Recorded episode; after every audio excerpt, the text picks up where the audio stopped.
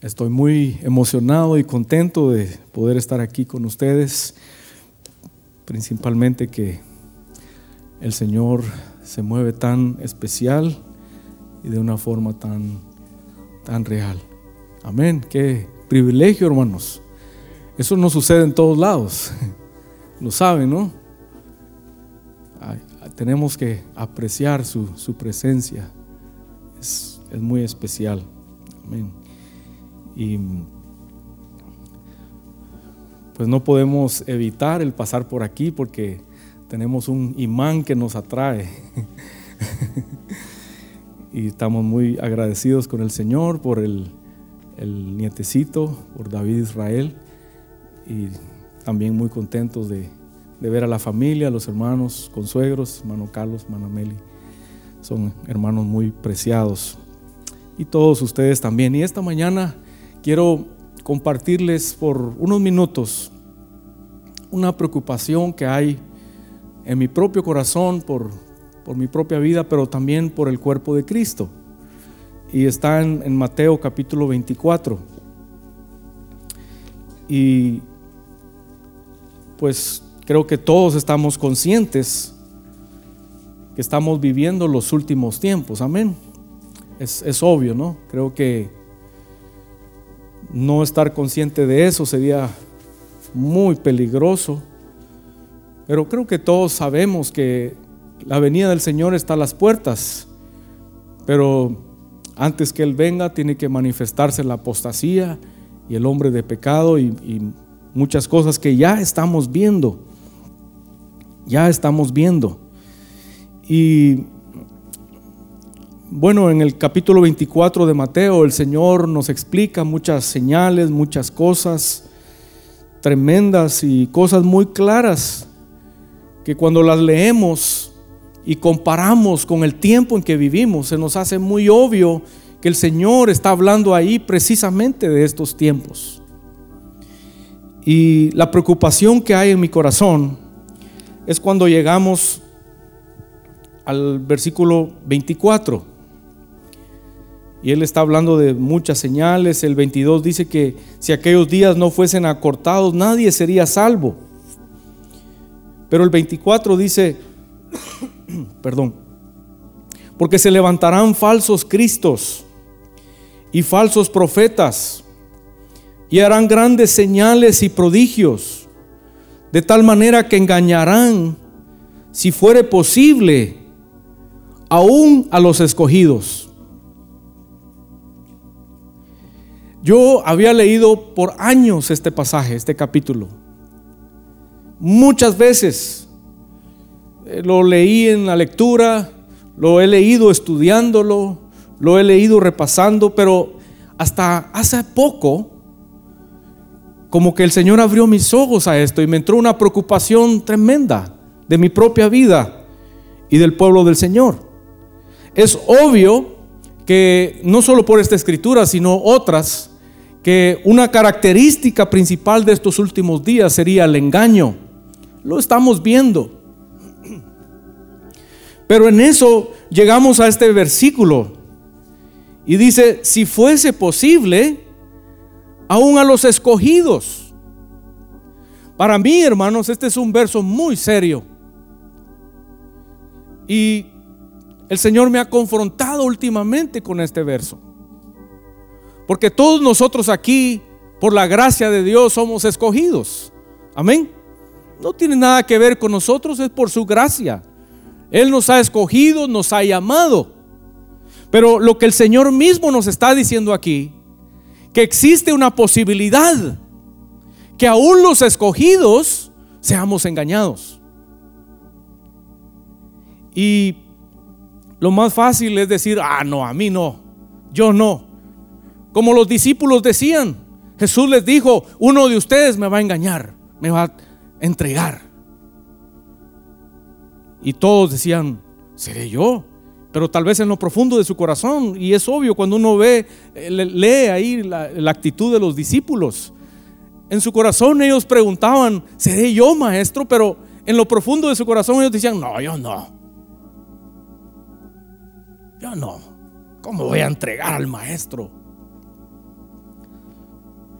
Pero hermanos amados, después de ver las cosas que están sucediendo, después de ver cómo grandes hombres de Dios están cayendo delante de nuestros ojos, grandes y pequeños, el pueblo de Dios está cayendo delante de sus enemigos.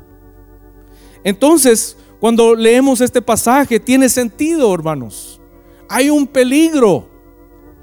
Hay una posibilidad. Si fuese posible, dice, aún a los escogidos. En el Apocalipsis 12 dice que ese dragón engaña al mundo entero. Y yo estaba de acuerdo con eso, que va a engañar al mundo entero. Pero los escogidos, Con humildad, hermanos, quiero reconocer delante del Señor que es un peligro en el cual todos nosotros enfrentamos. Y necesitamos pedirle la gracia al Señor. Necesitamos pedirle su misericordia. Y yo le oraba al Señor y le preguntaba, Señor, ¿qué podemos hacer? ¿Qué esperanza puedo dar a mi propia vida y a los demás? ¿Cómo puedo yo Señor, ¿qué puedo hacer para que esto no suceda conmigo y con otros, el, pueblo de Dios? Y en eso el Señor me llevaba al libro de Efesios capítulo 4. Quiero que me acompañen, por favor. Y ahí encontramos, hermanos, algo que puede ayudarnos.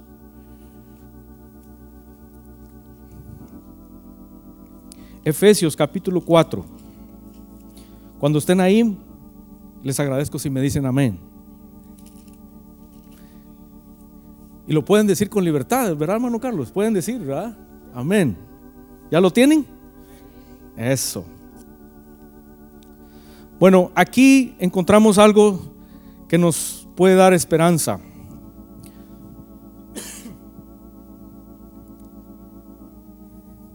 En el versículo 11 dice, y él mismo constituyó a unos apóstoles, a otros profetas, a otros evangelistas, a otros pastores y maestros. Olvidé verla ahora. Ahí está. A fin de perfeccionar a los santos para la obra del ministerio, para la edificación del cuerpo de Cristo, hasta que todos lleguemos a la unidad de la fe y del conocimiento del Hijo de Dios a un varón perfecto, a la medida de la estatura de la plenitud de Cristo. ¿Para qué? Para que ya no seamos niños. ¿Qué pasa con los niños? Fluctuantes y son llevados por doquiera de todo viento de doctrina, por estratagema de hombres que para engañar emplean con astucia las artimañas del error. Hermanos, depende de la misericordia del Señor. Eso es obvio, es claro. Pero una cosa que definitivamente nos va a afectar es ser niños en la fe. Un niño, dice, es fluctuante. Un niño es fácil de ser engañado. Y cuando la Biblia habla de niños espirituales, se refiere a aquellos que no han avanzado en su caminata cristiana que no han llegado al conocimiento, como dice aquí, hasta que todos lleguemos a la unidad de la fe y del conocimiento del Hijo de Dios, a un varón perfecto, que lleguemos, hermanos, a revelar el carácter de Cristo. Es un proceso, como ya sabemos. Pero una cosa triste, hermanos, es que a veces nos estancamos en nuestra caminata cristiana. Y eso es un peligro en el tiempo del fin. Es un peligro si no crecemos, si no avanzamos, si no anhelamos llegar a esa medida, a esa estatura del varón perfecto. Esta mañana yo quiero que hagamos un poquito de conciencia y que examinemos nuestro propio corazón. ¿Cómo estamos con esas medidas? Porque aquí dice, hasta que todos lleguemos a la medida, a la unidad de la fe, al conocimiento del al varón perfecto, a la medida de la estatura de la plenitud de Cristo. Para que no seamos engañados, dice, como niños fluctuantes.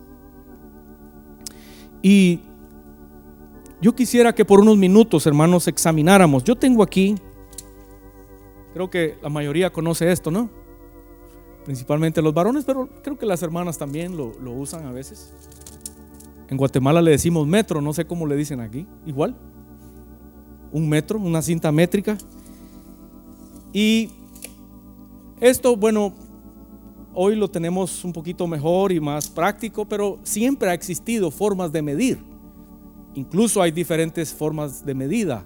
Hay medidas de, longitud, medidas de peso, etc. Y, ahí el Señor está hablando precisamente de medidas. Y este es un instrumento que nos sirve para medir. Aquí habla de la estatura. Yo siempre quería que el metro se alargara, ¿verdad? Cuando me, me medía. Y siempre tenía la esperanza, bueno, todavía estoy joven, todavía puedo crecer otro poquito. Y de, de, pronto llegó un tiempo donde dije, bueno, creo que hasta aquí va a llegar. Pero en la Biblia, hermanos, también tenemos estos instrumentos. Tenemos formas de medir nuestra vida espiritual. Así como hay instrumentos para medir nuestra vida física, también hay instrumentos para medir nuestra vida espiritual. ¿Cómo estamos? No debemos medirnos según nosotros pensamos. Porque si les va a pasar como me pasaba a mí, yo siempre quería agregarle un poquito. El metro dice tanto, pero tal vez por el pelo puedo llegar otro centímetro más. pero lo que quiero ver con ustedes, hermanos, no es nada profundo, pero creo que puede ayudarnos a examinar nuestro corazón y ver cómo vamos. No es malo, es bueno que revisemos y que examinemos cómo está nuestro corazón y podamos utilizar una herramienta para ver. Bueno, y, eso no es malo si estamos pequeños, eso puede animarnos y puede eh, empujarnos a hacer cosas para crecer. Amén. Y hay muchas formas que lo podemos ver en la Biblia. Una forma, por ejemplo, es viendo Génesis 1 viendo los días de la creación. Los días de la creación son como un metro. Y el Señor nos muestra ahí su plan y propósito, la meta de llegar a ser la imagen de Dios, la vida de Cristo en nosotros. Ese es el propósito según leímos. Hay otras formas, pero otra forma que podemos, y es la que yo quiero ver con ustedes esta, en esta mañana, es a través de revisar las fiestas de Jehová. Algo que ustedes conocen muy bien. Pero las fiestas de Jehová también es algo muy interesante y me gusta porque es algo muy práctico. No, no quiero ver con ustedes el estudio de las fiestas porque hay, un curso, pero quiero ver la parte práctica, donde podemos nosotros ponernos ahí, medirnos, a ver cómo vamos.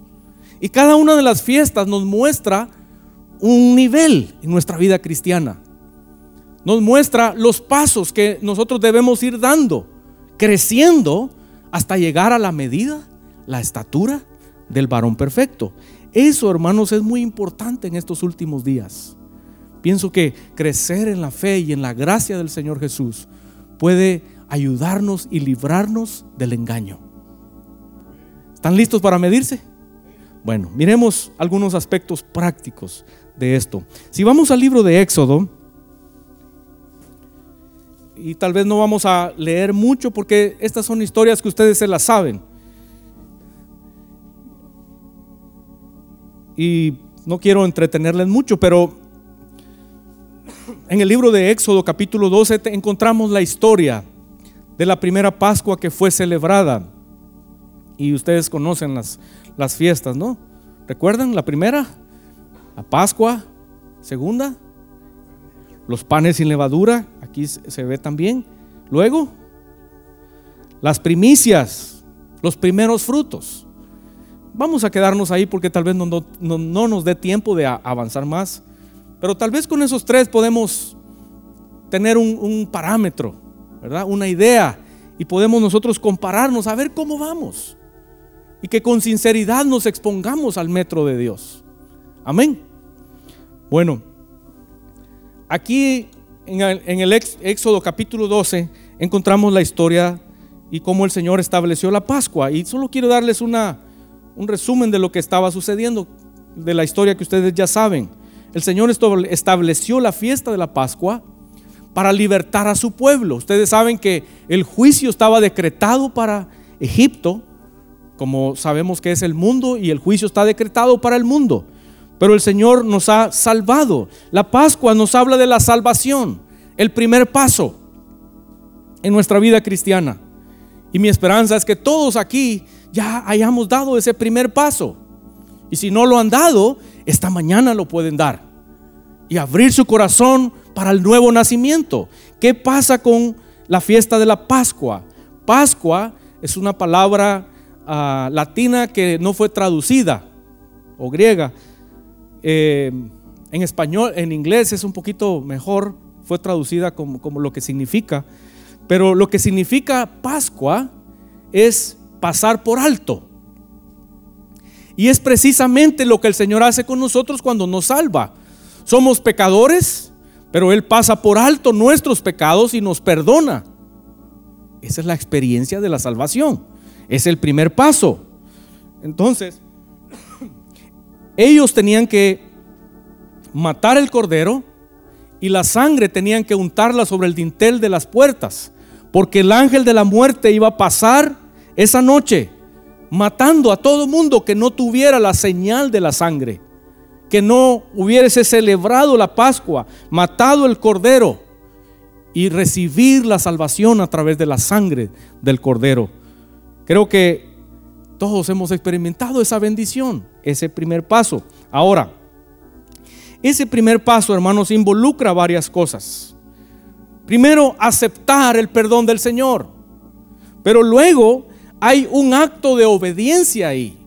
Y es que cuando el Señor nos separa de, Egipto, el pueblo de Israel fue separado de Egipto por medio de la sangre. Fue santificado, fue salvado. Pero ellos tuvieron que hacer un acto de obediencia. Ellos tenían que matar el cordero, agarrar la sangre, rociarla sobre el dintel de la puerta. Eso es un acto de obediencia. Entonces, cuando somos salvos por el Señor, él nos pide obediencia. Esto lo hacemos por medio de la fe. Creemos por medio de la fe. Aceptamos la imposición de, sus mandamientos, de su ley, y lo hacemos por la fe. Cuando somos recién convertidos, una persona que recién acepta al Señor, hay muchas cosas que no entendemos. Y el Señor nos pide que las obedezcamos. No necesariamente porque las entendemos, pero por un acto de obediencia. Y de esa manera manifestamos la fe. Amén. Ese es el primer paso. Y para que se complete ese primer paso tenemos que aprender la obediencia. Y caminar en obediencia en ese primer paso manifiesta la fe. No me pueden decir ustedes que tienen fe si no obedecen al Señor. Ahora, la ley que el Señor nos da es para nuestro bien. Porque cuando Él nos pone la ley es para que conozcamos sus caminos. Obedeciendo su ley, nosotros abandonamos el camino del mundo y empezamos a caminar en la senda de justicia. Porque sus mandamientos expresan su voluntad, su camino, la nueva vida con Cristo. Amén. Entonces, el primer paso involucra un acto de fe a través de la obediencia. Entonces, no podemos decir que tenemos fe si no obedecemos. Alguien que no camina en obediencia a los mandamientos de Dios, entonces no tiene la verdadera fe. Es que no entiendo por qué me piden que haga esto. Sí, es que es por fe. La fe no necesariamente va a entrar a nuestro entendimiento, pero por la fe recibimos. Por la fe obedecemos. Sí, Señor, no lo entiendo, pero confío, tengo fe que tú quieres lo mejor para mí y voy a obedecer. Amén. Debemos obedecer aun cuando no entendemos. Noé no miraba que iba a llover. Él no miraba las nubes. Lejos de eso, él lo único que escuchaba era las burlas de sus contemporáneos. Sin embargo, él recibió una palabra y la obedeció. El nuevo cristiano tiene que aprender a obedecer. Y esa es una evidencia de su fe. Un gran maestro dijo, un maestro de la Biblia, dijo, fe es obedecer a Dios no importando las circunstancias o las consecuencias. Esa es la, la fe genuina, la verdadera fe. No lo entiendo, no sé para qué es, mi mente no logra todavía captar tu mensaje, Señor, pero voy a obedecer, voy a seguir tus pasos. Si caminamos sin fe, solo estamos viviendo una pretensión. Si decimos que tenemos fe, pero no obedecemos, o sea, no obramos, es pura presunción. La fe y las obras, o sea, la obediencia a los mandamientos de Dios, es lo que nos va a dar vida para poder dar el siguiente paso. La fe sin obras, como la misma Biblia nos dice, es muerta. En otras palabras, el cristiano que no obedece los mandamientos de Dios no está capacitado para dar el siguiente paso. Por consiguiente, no crece, no avanza. Sigue siendo un niño espiritual, expuesto a ser engañado, principalmente en estos últimos días. ¿Me están siguiendo, hermanos? La fe verdadera es más que un simple creer en la mente. Alguien dijo que es ponerle piernas o pies a nuestros pensamientos. Obrar es el caminar en fe. Es ponerle pies al creer. Porque realmente, hermanos, no es lo que comemos lo que nos hará fuertes es lo que realmente digerimos, lo que va a aprovechar nuestro cuerpo. No es tanto que leamos que nos hará sabios, es lo que retengamos. Porque eso que retengamos lo vamos a poner en práctica y va a manifestar la verdadera fe. Amén. Y va a manifestar lo que aprendimos. No es lo que digamos, pero es lo que practiquemos que mostrará que somos un verdadero creyente y que hemos dado plenamente el primer paso como seguidores de Cristo Jesús. Amén. Bueno, eso nos lleva entonces al siguiente paso. Y podemos analizar estas cosas que hemos mencionado para saber en qué paso vamos. Si hemos avanzado en la segunda fiesta, aquí mismo en el Apocalipsis, en Génesis 12, nos habla acerca de la, los panes sin levadura. Ellos empezaban y celebraban la Pascua y el siguiente día, o para nosotros sería el siguiente paso, es los panes sin levadura. Ellos deberían comer panes sin levadura. El pan, hermanos, nos habla de comida. Amén. Cristo dijo, yo soy el pan de vida. También dijo, mis palabras son espíritu y son vida. O sea, la comida son sus palabras. Entonces, las palabras nos hablan de la doctrina de Dios, el mensaje de Dios. Entonces, aquí vemos una separación. Está el pan, pero está el pan sin levadura. Amén. ¿Ven la diferencia? Aquí hay panaderos y saben de eso un poquito, ¿no? O bastante, mejor dicho. Entonces, quiero sugerirles, hermanos, en un sentido práctico, que el siguiente paso o los panes, la fiesta de los panes sin levadura nos habla de un entendimiento de la palabra de Dios para discernir el camino de Dios. Cuando recibimos un entendimiento de su palabra, de su mensaje, de su doctrina, podemos comer el pan sin levadura, porque nuestros ojos son abiertos y empezamos a ver cuál es el camino de Dios y cuál es el camino de la carne o del mundo. Amén. Y esa es una evidencia del segundo paso. Por decirlo así, podemos decir que el siguiente paso es cuando empezamos a obedecer los mandamientos de Dios, ya no como una imposición, sino con un entendimiento. Eso es muy diferente al primer paso. El primer paso lo obedecíamos por la fe. No entendemos, pero Señor, lo que tú digas. En el siguiente, la siguiente fiesta, los panes sin levadura. Ellos tenían que hacer diferencia entre la masa leudada y la no leudada. Tenían que rechazar la levadura y comer panes sin levadura. Y eso es lo que nos toca hacer, hermanos, como cristianos.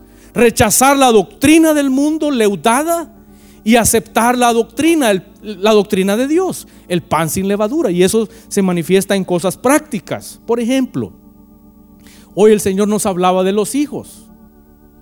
Entonces, tenemos el pan sin levadura del Señor y tenemos el pan con levadura del mundo o de la carne. ¿Qué dice el mundo de los hijos? Si Él no quiere, bueno, ¿qué dice la psicología hoy?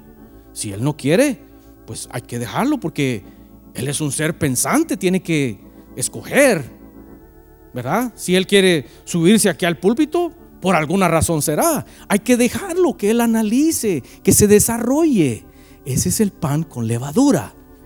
Pero ya en este paso el Señor nos da entendimiento para quitar la levadura de ese pan y aceptar el pan sin levadura. Y el Señor nos dice, corrige al niño y alejarás la necedad de su corazón.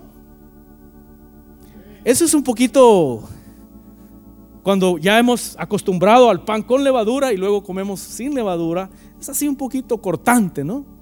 Pero esa es una evidencia, hermanos, de crecimiento pero lo que quiero dejar en sus corazones de esta parte, y me gusta mucho, es que el segundo paso, la segunda fiesta, nos habla de una obediencia consciente. Y esto es algo más precioso para Dios. Porque ya no obedecemos porque se nos impone, sino ya es una obediencia con entendimiento. Ya sé que esto no le agrada a Dios, esto sí le agrada a Dios, los dos panes, pero yo decido agradar a Dios. Decido obedecer a Dios, pero ya tengo una revelación de su camino. Amén, ¿me están siguiendo? O sea, estamos viendo aspectos prácticos, ¿no? Esto es del diario vivir. Y esto es, es como un metro que podemos usar para examinarnos cómo está nuestra vida. ¿Cómo estamos nosotros en el área de la obediencia a los mandamientos de Dios? Lo hacemos porque, ah, es que mire, ahí en la iglesia del renuevo nos piden esto, esto y lo otro.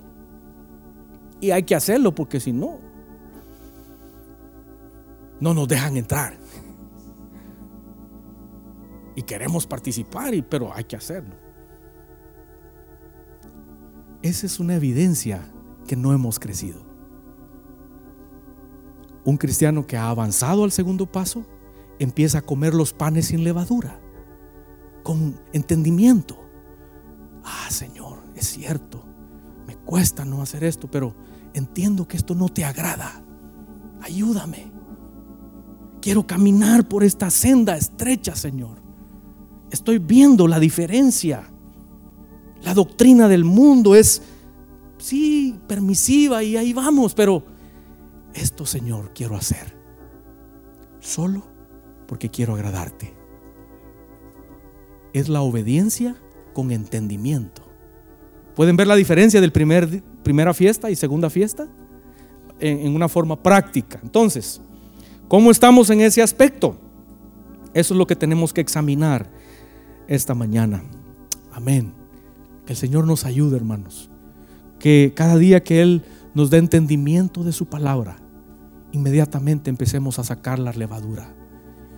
Y empezamos a comer, empecemos a comer los panes sin levadura, para que crezcamos en la gracia. Porque si hacemos eso, eso nos llevará automático, el crecimiento es automático. Si la persona, como en lo físico, la persona se alimenta correctamente, va a evidenciar un crecimiento natural. En lo espiritual es exactamente lo mismo. Porque haciendo, dando ese paso, empezando a obedecer al Señor voluntariamente, con entendimiento, voluntariamente cediendo nuestros deseos y escogiendo su camino, su palabra, su doctrina. Eso nos lleva al tercer paso, la tercer fiesta.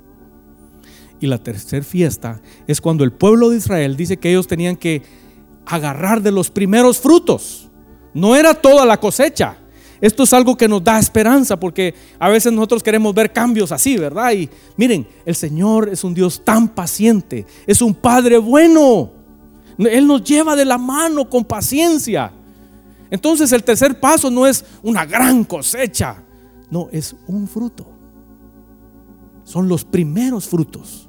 Porque luego de caminar en obediencia a Dios, se va a empezar a ver. Se van a ver frutos. Y eso va a ser una evidencia que estamos creciendo y llegando al tercer paso, a la tercera fiesta, las primicias. Amén. ¿Qué fruto le estamos dando al Señor esta mañana? Es precioso porque la cuarta fiesta tiene que ver con la cosecha. Y si empezamos a darle un fruto pequeño al Señor, si somos fieles en lo poco, Él nos va a dar lo abundante, que es el siguiente paso. Va a venir mucho fruto, la fiesta de, la fiesta de Pentecostés. Pero, ¿qué fruto estamos dándole al Señor? ¿Mm? ¿Qué le hemos traído hoy para presentarle? Ellos, el pueblo de Israel, no, debían presentarse con las manos vacías. Siempre que venían delante del Señor, traían algo. Y esa es una evidencia de crecimiento en un cristiano. Señor, hoy voy a estar ahí. ¿Qué voy a llevarte? Bueno, quiero llevarte fruto de labios. ¿Qué más le, le podemos llevar al Señor? También podemos llevarle fruto económico. ¿Qué más podemos darle a Él para no venir con las manos vacías? Tal vez podemos traer a un amigo.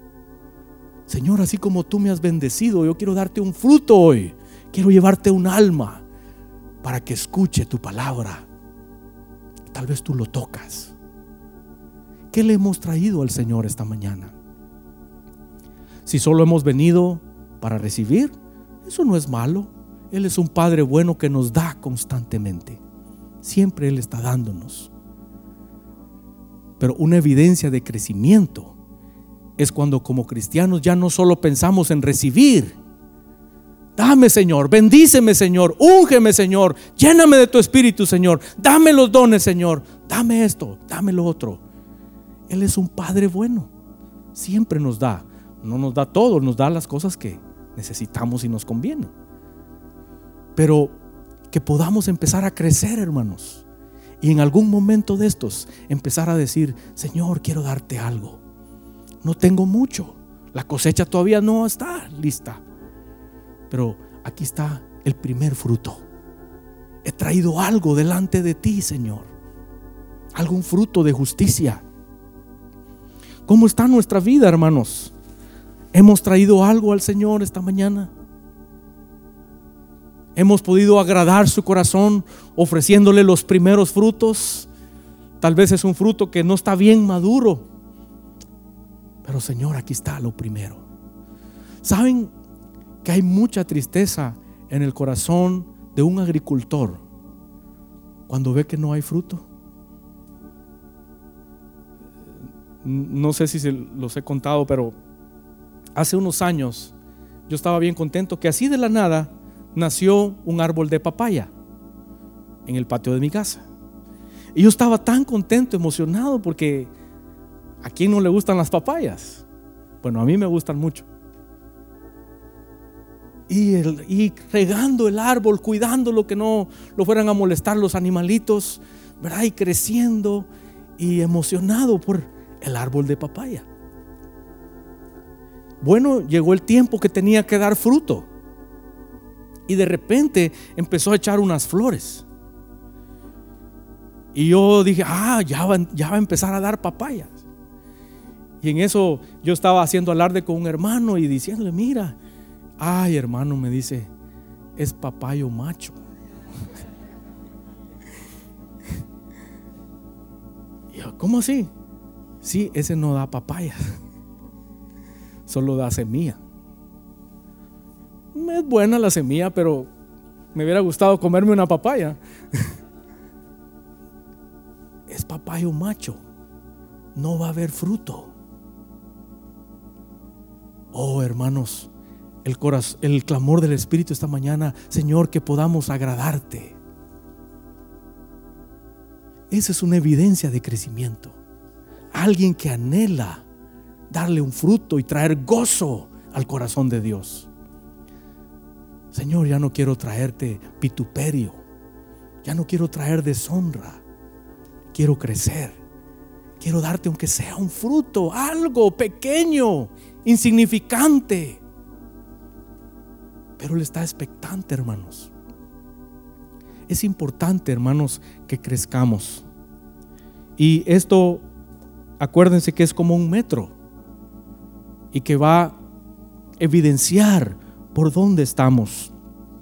Por dónde estamos. Amén. La cuarta fiesta es la más preciosa y la más emocionante. No nos alcanzaría el tiempo para hablar de ella. Pero solo quiero dejarles en su corazón esto. El día de Pentecostés, donde se celebraba la cuarta fiesta, era la, donde se recogía toda la cosecha. Y ellos tenían que agarrar de esa cosecha y presentarla al Señor. Pero en ese tiempo, Moisés subió al monte. Y algo que pasó en esa fiesta fue que el Señor mismo hizo una tabla y con su dedo escribió ahí sus leyes. Oh, hermanos, esto es precioso. Que crezcamos en el Señor y que demos esos pasos. Y yo creo, hermanos, que llegar a, ese, a ese crecimiento puede ayudarnos. Siento que llegar al a la cuarta fiesta es, bien difícil que alguien se regrese de ahí. La razón es porque escribir de esa manera es como un sello. La Biblia habla del sello, aquellos que son sellados. Y esto es precioso, hermanos, porque ahí el Señor escribió en una tabla de piedra. Pero esta cuarta fiesta tiene que ver con el pacto de Dios. Y el nuevo pacto que Dios promete hacer es que Él va a escribir sus leyes, no en una tabla de piedra, pero en nuestros propios corazones. Hermanos, llegar ahí, eso nos, nos puede asegurar en Dios una persona que está sellada con el sello de Dios. Su espíritu, como se ve en Hechos 2. El dedo de Dios escribiendo en nuestro corazón. Que el Señor, hermanos, nos ayude. Yo quiero dejar en sus corazones esta mañana el anhelo de crecer. Que podamos medirnos, revisar la medida, hermanos. Revisar no para desanimarnos. No estoy aquí para condenarles y decir, ah, ustedes están en el primer día todavía. Si es así, no estoy aquí para desanimarles. Estoy aquí para decirles que hay otros pasos que dar. Podemos darlos. Podemos avanzar en Dios. Podemos conocerlo más. Dejar de ser niños espirituales. Y no enfrentar esos peligros. El peligro tan terrible del engaño todos estamos expuestos en estos últimos días, hermanos. Oro para que cada uno de nosotros podamos dar estos pasos, podemos examinar con sinceridad nuestro corazón. Y me gustaría que termináramos esta mañana, si quieren ponerse de pie, cantando ese himno, anhelo amarte más porque estoy compartiéndoles esta preocupación que tengo, hermanos, pero realmente el Señor lo que quiere es, bíblico, es obvio, su mensaje es claro. Él quiere que crezcamos, que lo conozcamos, que lleguemos a ser como Él es, que podamos tener una comunión completa con Él. De veras, anhelo que ese amor de Dios sea perfeccionado en mi vida. Que yo crezca. Señor, no quiero ser engañado. Eso es lo más fácil, hermanos. Ser engañados. Él es el padre de mentiras, Satanás. Que el Señor lo reprenda. Pero aquellos que crecen en una relación con Dios, estrecha con Dios, al punto de llegar a ser sellados por Dios. Y, y este compromiso, este pacto, tiene que ver también con el pacto matrimonial. O sea, alguien que ya ha crecido un poquito, ya llega a ser como la esposa. Eh, eh, esto es precioso, hermano. Se puede ver claro en el, en el Apocalipsis 12. Está, el Apocalipsis 12 está muy relacionado con la cuarta fiesta. Ahí aparece la mujer. Porque es cuando hacemos un pacto. Ya no podemos echarnos para atrás. Tenemos que amarlo más. Amarlo más. Que el Señor lo haga esta mañana, hermanos. Terminemos cantando este coro. Y, no se los comparto solo para que tengamos miedo, ay, voy a ser engañado. No, Señor, líbrame del engaño.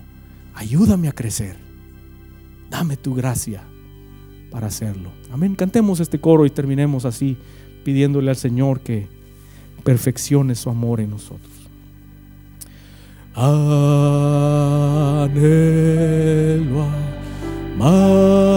amarte más. Oh.